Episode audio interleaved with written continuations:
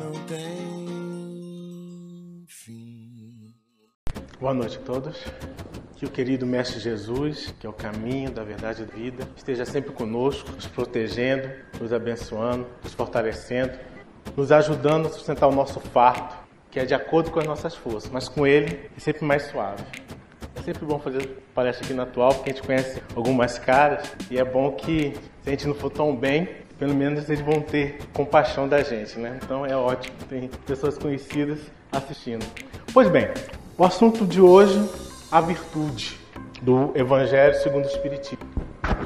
Se puder abaixar um pouquinho, porque eu falo muito alto. A virtude, vou botar aqui.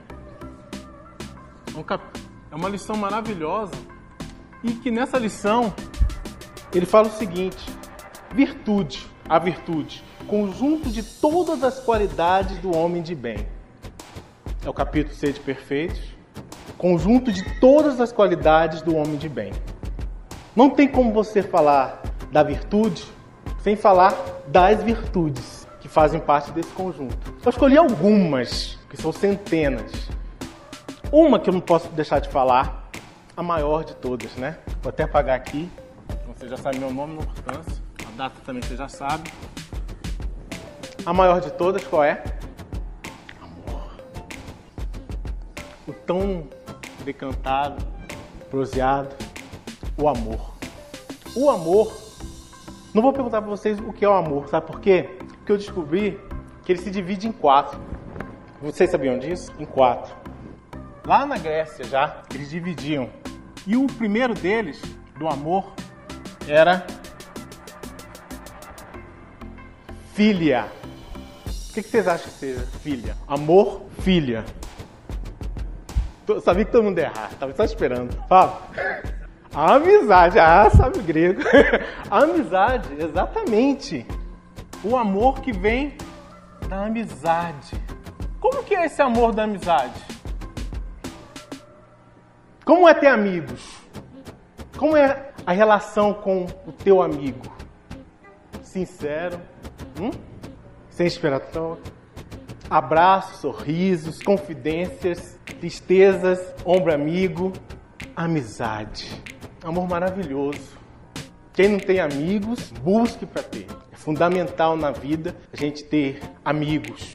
E não só que preenche uma mão, mas a outra, dedos do pés, dos pés.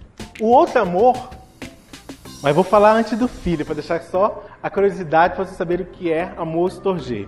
Falando do filho, no livro dos Espíritos, pergunta 386, não vou perguntar se você já leu o livro dos Espíritos, porque sei quem é espírita já leu, né? Todo. Então, não, nem vou perguntar isso. Várias vezes, né? Que nem Chico de Valdo, que leem várias vezes. No livro dos Espíritos, pergunta 386, estou falando ainda do filho. Estorgia é só a curiosidade. Na 386, Kardec pergunta aos espíritos: Achei. Dois seres que se conheceram e se amaram podem encontrar-se em outra existência corporal e reconhecer-se? Fácil. Então vou logo para a resposta. Reconhecer-se, não. Vocês pensaram que era fácil? Reconhecer-se, não mas sentir-se atraídos um para o outro, sim. Frequentemente, ligações íntimas baseadas em sincera afeição não têm outra causa.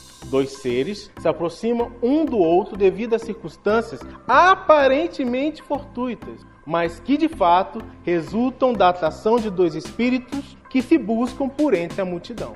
Atração? Sim. Reconhecer? Raros. Ah, você foi aquele que viveu comigo lá na Idade Média. Você foi aquele que viveu comigo na Índia, já que está na moda, na Índia, há uns 100 anos atrás. Você foi aquele que viveu no século passado comigo. Raros são aqueles que vão se reconhecer facilmente, mas atraídos sim. Amizade é isso, essa atração, essa afinidade que já vem de longo tempo. E ele continua, Kardec também, falando da 386A.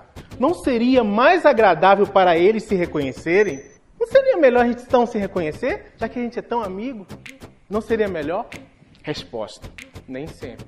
A recordação das existências passadas teria inconvenientes maiores do que imaginais. Após a morte, eles se reconhecerão e saberão que tempo passaram juntos. Será que é interessante eu reconhecer que o meu amigo e a gente era assaltante? Que eu matei várias pessoas, era meu amigo, mas eu matei com ele várias pessoas. Será que é interessante pra gente? Às vezes não. É melhor deixar lá escondido. Quando for necessário, depois da morte, a gente vai lembrar de tudo, mas com a consciência mais tranquilo. Agora pode perturbar a minha reencarnação.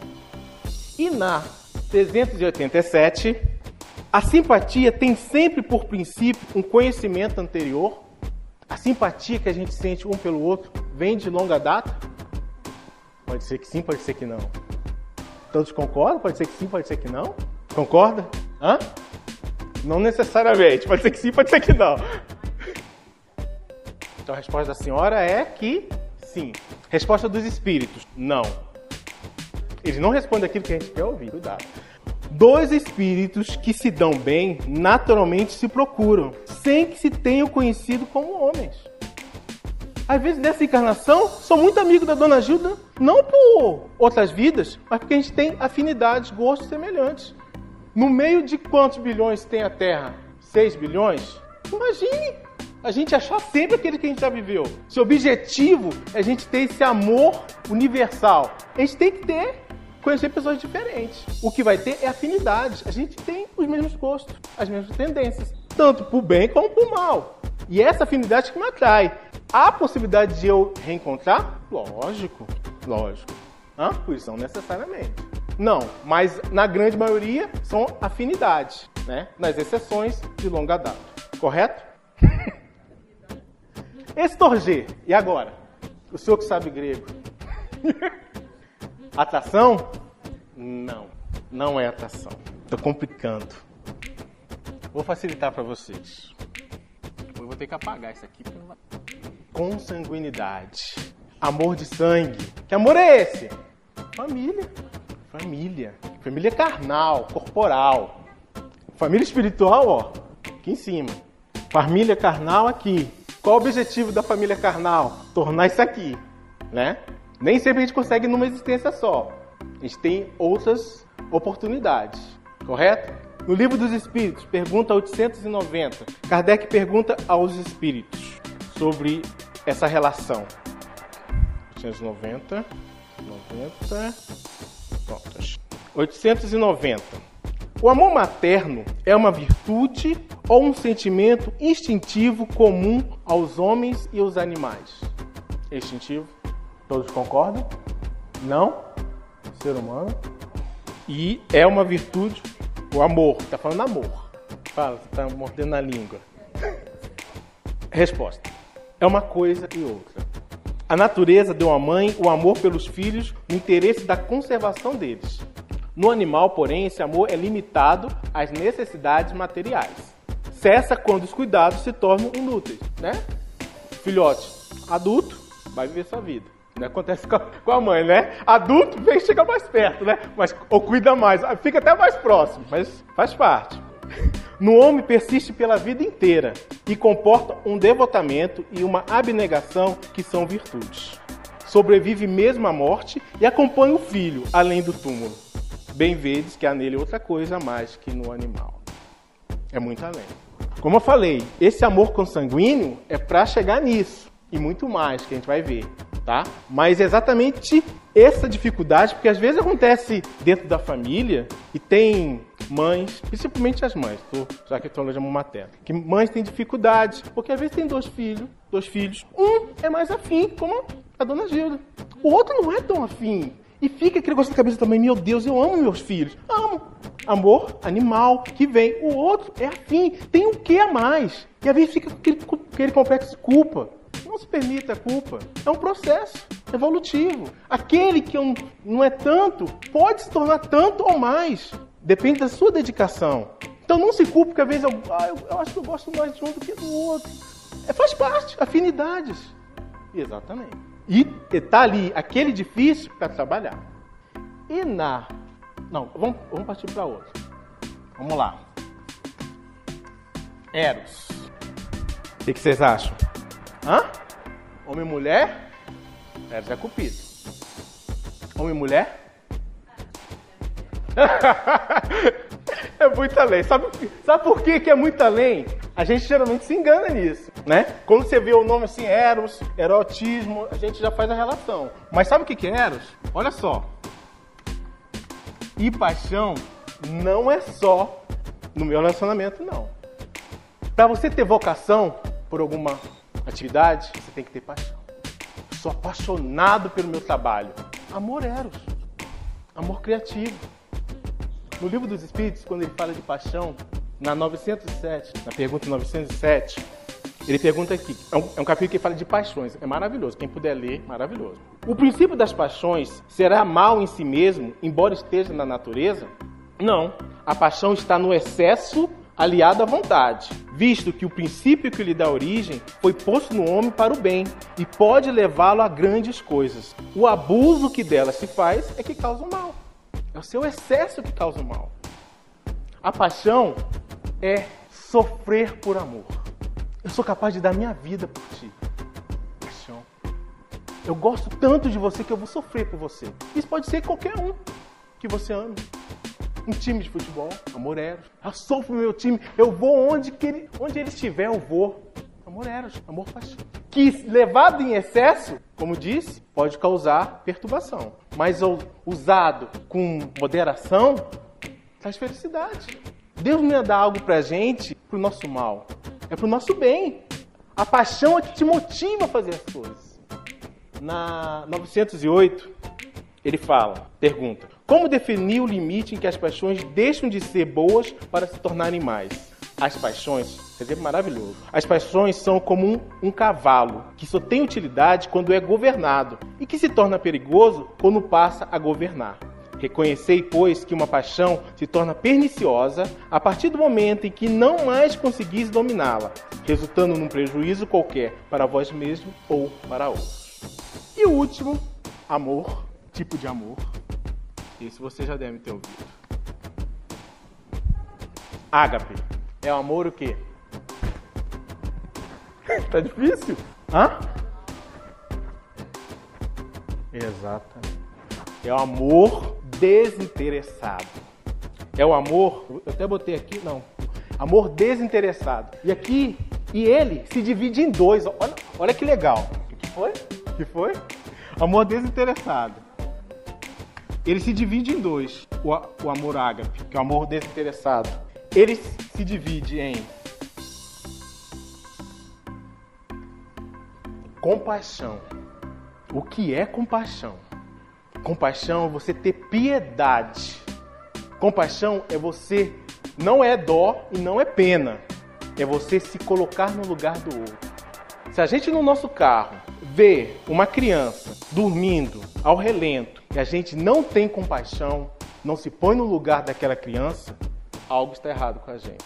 Se a gente vê a televisão e vê aqueles desastres, famílias perdendo casas, como lá no Nordeste, e a gente não sente compaixão, algo está errado com a gente. Compaixão, você se compadecer. E, compa e a gente só consegue fazer esse outro tipo aqui que eu vou colocar de amor ágape se a gente tiver compaixão, que é a não dá para fazer caridade sem compaixão. Se eu fizer caridade sem compaixão, eu só estou doando coisas. Às vezes eu estou até ali, mas eu não estou inteiro. Não é caridade. Caridade necessita da compaixão. E quando a gente fala de caridade, não dá para falar de caridade sem falar daquele que eu, eu tenho certeza que é o maior poema que já escreveu sobre caridade que é isso aqui que eles conhecem. Ainda que eu fale as línguas dos homens e até mesmo a língua dos anjos, se não tiver caridade, sou apenas como um metal que soa e um sino que tine. E ainda que tivesse o dom de profecia e penetrasse em todos os mistérios e tivesse uma perfeita ciência de todas as coisas, se tivesse toda a fé possível, capaz de transportar montanhas, se não tiver caridade, nada serei. E quando tivesse distribuído meus bens para alimentar os pobres, e houvesse entregado meu corpo para ser queimado, paixão, né? Se não tiver caridade, tudo isso de nada me servirá. A caridade é paciente, é doce e benigna. A caridade não é invejosa, não é temerária e precipitada. Não se enche de orgulho, não é desdenhosa, não procura seus próprios interesses, não se vangloria e não se irrita com nada não suspeita mal, não se alega com a injustiça e sim com a verdade. Tudo suporta, tudo crê, tudo espera e tudo sofre. Essa é a caridade. Caridade é amor em ação. Até aqui você vai sentindo. Na compaixão você sente, na caridade você age. Eu não vou ficar só nesse não. Vamos para outro, outra virtude. Eu vou ter que apagar. Vou escrever aqui, depois eu apago.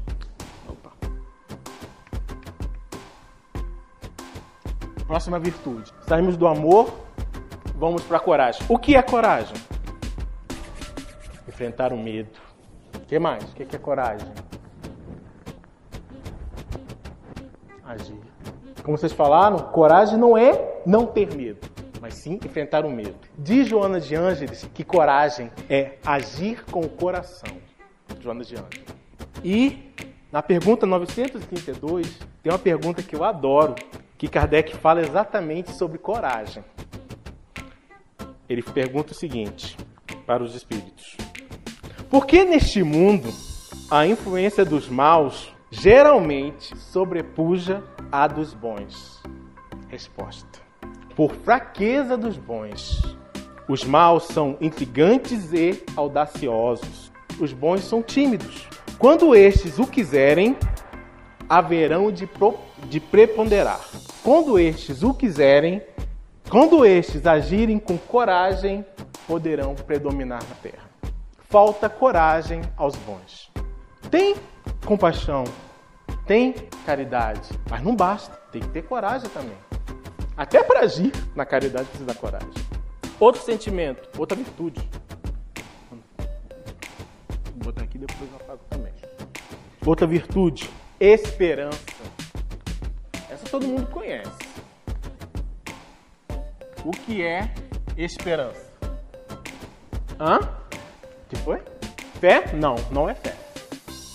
Não é acreditar também. Não tô falando por maldade, é porque não é. O que, que é esperança? Lógico que estão ligadas. Não deixam de estar ligadas, tá? esperança, aquele esperança. O que é esperança? Todo mundo tem esperança aqui. Ninguém sabe o que, que é esperança. Certeza de um futuro melhor? É, pode ser um futuro, certeza de um futuro. Mas nem sempre a certeza está aí. É o desejo. Às vezes você não tem certeza, é o desejo. esperança é isso, é o desejo. Só que olha para o futuro com otimismo, né? Com melhor, né? A gente olha, ó, amanhã vai ser melhor. Eu sei que vai dar certo. Eu sei que eu tô doente, uma doença difícil, mas eu sei que eu vou ser curado daquela doença. Sei não, eu desejo ser curado daquela doença. Desejo é, é a melhor palavra. Desejo ser curado daquela doença. Esperança é isso, otimismo no futuro. Gente, olha, tenho certeza que ano que vem vai ser melhor. Certeza não. Eu desejo que o ano que vem seja melhor. Esperança. Eu espero que ano que vem seja melhor. Eu espero que mês que vem dê tudo mais certo para mim. E a esperança depende das vontades alheias. Quando a gente espera, a gente não depende mais de mim. Não adianta eu ter coragem só. Eu preciso que os outros façam por mim. A gente vive em dependência um do outro. Por mais que tem gente que quer não, mas a gente vive independência. É só olhar para nossa roupa, não foi? Na maioria aqui, tenho quase certeza que foi quase ninguém fez a sua própria roupa. Alguém fez para você. Sua comida, trouxe a gasolina ou o álcool para o seu carro. Alguém fez. A gente vive independência. E tem, acho que tem gente que acha que não vive independência. Esperança é isso. Eu acreditar que o outro possa fazer algo por mim. Esperar. Esperança também, ela tem um problema. Qual é aquela frase famosa da esperança? E quando não há esperança, o que, que sobra? Virtude, que temos que ter. Está no Evangelho segundo o Espiritismo. Resignação. Gente, tô doente, vou morrer. Os médicos já falaram para mim que eu vou morrer. Não tem mais esperança que eu vou viver nessa vida. Tá acabando. Resignação. Eu trabalho no hospital de apoio. Lá tem uma ala que são de pacientes terminais. E tinha um, uma colega de um, de um amigo meu que foi em todos os médicos e. Não, todos os médicos não. Foi, foi em dois médicos. Ele estava com câncer CA E os médicos falaram, olha, o estado dele, ele estava andando e tal, falou, olha, nós não podemos fazer mais nada. Agora é se preparar para a morte. E ela inconformada, inconformada. Aí falando no hospital, tem vários médicos que trabalham com câncer, e especialmente aquela ala de, de paciente terminal, foi fazer outra consulta para médica. Sentou com a médica, tal, tal, saiu dali chorando. Por quê? A médica disse para ela, ó, tem que se preparar para a morte. Não tem jeito. Resignação na dor, na dificuldade. Olha, não tem jeito. O que é, ser, o que é resignado? Diz no Evangelho. É quando há a compreensão do coração. O, o, o coração aceita. Tem que ser, será. Vou morrer era o que os, os cristãos, quando estavam lá na fogueira, ou para serem devorados pelos leões, resignado. Para que, que eu vou me iludir? Tem gente que acha até hoje que não vai morrer. Vive, não vou morrer. Se prepare para a morte. Eu já disse aqui uma vez, há muito tempo atrás, quando as mensagens ficavam aqui dentro, tinha uma mensagem chamada Treino para a Morte. Ninguém pegava as mensagens. Todo mundo tinha medo. Ninguém passando, não, não, pegar essa mensagem não, pelo amor de Deus. Treinar para a morte, estou vivo. A gente tem que treinar para a morte agora. Tem que treinar enquanto está vivo, depois de desencarnar. Não tem mais jeito. Aí já é um outro passo, já, é um, já é uma outra etapa. E lá vem descrevendo. Quem puder pegar essa mensagem, treino para a morte, se eu não me engano, é do irmão X. Se eu não me engano. Estou enganado? Se alguém, se alguém. Eu acho que é irmão X, tenho quase certeza que é irmão X. É, obrigado, Daniel. É assim, irmão X. Outro, outra virtude. Agora fé. O que, que é? Negócio tá meio complicado. Fé é acreditar. Certeza. Mas a certeza vem de outra coisa que a fé tem que ter. A fé é acreditar, mas se você só acredita, ela desaba. Por quê? Falta o quê? O que que falta? Exatamente. Falta o conhecimento. Qual a frase célebre de Kardec? Qual? Fé inabalável, não esqueça disso. Aquela em todas as épocas da humanidade. Fé cega não tem conhecimento. Tira o conhecimento. Ele acredita. Quando tem conhecimento, ela se torna inabalável. Ninguém destrói mais. Fé. Outro sentimento. Vou apagar aqui. Outra virtude. Estou falando de virtude, não de, não de sentimentos. Que é gratidão é a mais agradável das virtudes. Por quê? Gratidão é você retribuir o bem que você recebe. Retribui por quê? Como que a gente retribui o bem que nós recebemos?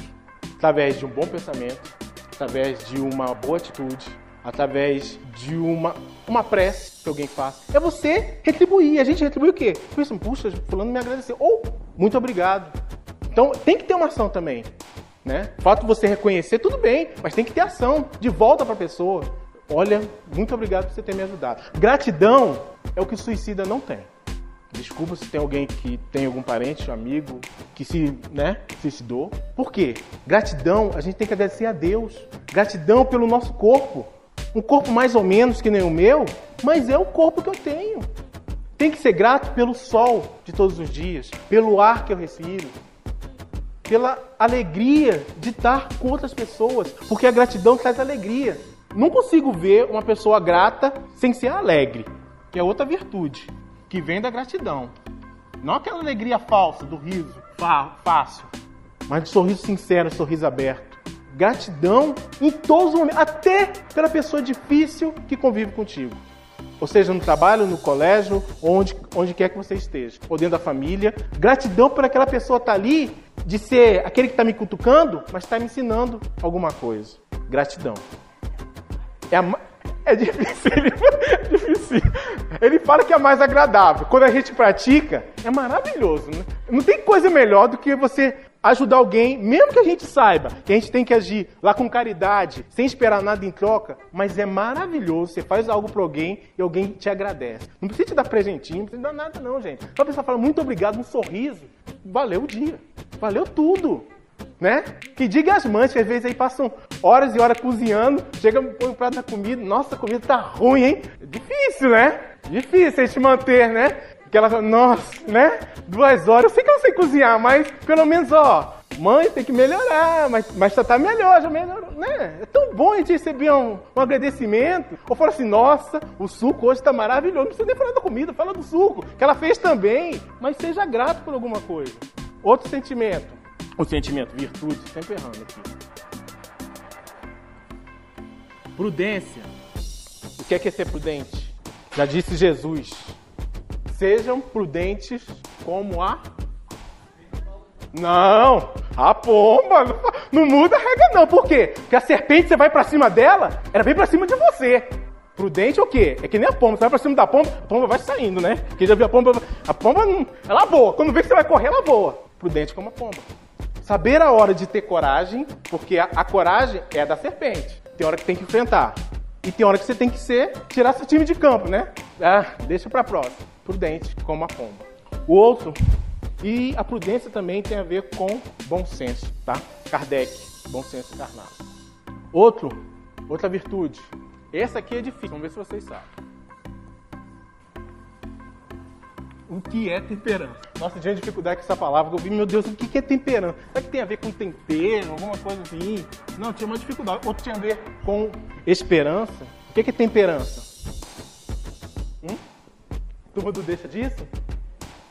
É, a turma do deixa disso é um bom exemplo. A turma do deixa disso. Isso. Moderação. A gente vê as frases aí, beba com moderação, beba com temperança, né? Mas é, temperança não é só na bebida, não. É principalmente em tudo na vida, todas as situações. Equilíbrio. E mais importante ainda, que ele diz é: a temperança é você possuir sem ser possuído. Usufruir as coisas da vida e sem deixar que você seja escravo das coisas. Tem aqui no livro dos Espíritos uma parte que ele fala o seguinte, que fala também da. Tá, então vou dar uma corridinha rápida. Fala, pode falar. O quê? Ó, pronto. É tempero também. Agora a gente ninguém vai esquecer mais. Tempero. Ótimo, tempero. Muito bom. A natureza traçou limites aos gozos? Resposta do Espírito. Sim, para vos indicar o limite do necessário. Olha só. Mas, pelos vossos excessos, chegais à saciedade e com isso vos punis a vós mesmos. Então, cuidado com os excessos. As coisas existem para que a gente cuide delas, usem, usem as coisas, mas para o seu bem. Não deixe de ser usados pelas coisas. Justiça é o próximo. Já disse Chico Xavier: ser bonzinho é muito fácil, difícil é ser justo. O que é justiça? Enfatizar a igualdade. Que igualdade é essa, Cássio? Olha só, Livro dos Espíritos, pergunta 803. Todos os homens são iguais perante a Deus? Sim, todos tendem para o mesmo fim, e Deus fez suas leis para todos. Frequentemente dizeis: o sol brilha para todos, e com isso anunciais uma verdade maior e mais geral do que pensais. Justiça é enfatizar essa igualdade. Qual igualdade? Todos nós somos irmãos. Por quê? Somos filhos de um mesmo Pai. Então, se somos iguais, não tem ninguém melhor do que ninguém. E para fechar, não é a maior, mas é a primeira virtude. Sem essa, por mais que você tenha essas todas, você está longe. É preferível ter menos com ela do que ter muito sem ela. Qual é? Hã? Humildade. Para vocês não esquecerem, nem eu que eu fiz, muito mais do que Gino. Humildade. O que é essa tal humildade? E nem pior. Reconhecer quem você é, quem eu sou. Conhecer meus defeitos, minhas qualidades. Falei da mãe que é cozinheira. Se a mãe for boa cozinheira, perguntar: Você cozinha bem? Cozinho. Não é orgulho falar que você cozinha bem. Agora, se você não cozinha, fala: Não cozinho bem.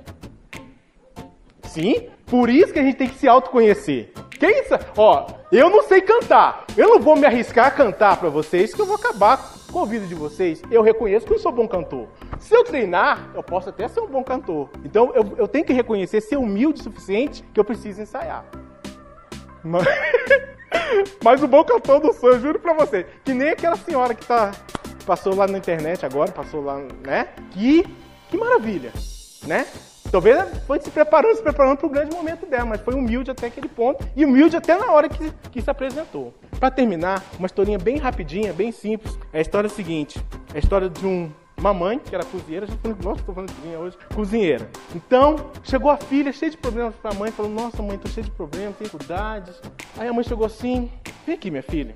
Aí ferveu três panelas com água e pegou uma cenoura, um ovo e um pó de café. Chegou o seguinte: ferveu a água, botou num a cenoura, no outro o ovo e no outro o pó de café. E perguntou, acabou de ferver, tirou depois de um bom tempo, tirou a cenoura, tirou o ovo e perguntou para a filha: Na vida, você, como que a cenoura entrou? Ah, a cenoura estava dura, ferveu, ficou mole. O ovo, por dentro, entrou mole e saiu duro. E o pó de café ficou um cheiro maravilhoso, um gosto maravilhoso. Na vida, a mesma coisa. As nossas dificuldades é a panela fervendo, é a água fervendo. Você vai escolher o quê? Entrar como a cenoura, quando a dificuldade bater a sua porta? Sair como o ovo? Ou sair como o pó de café, que deixa a todos um gosto maravilhoso, envolve a todas as pessoas? Obrigado.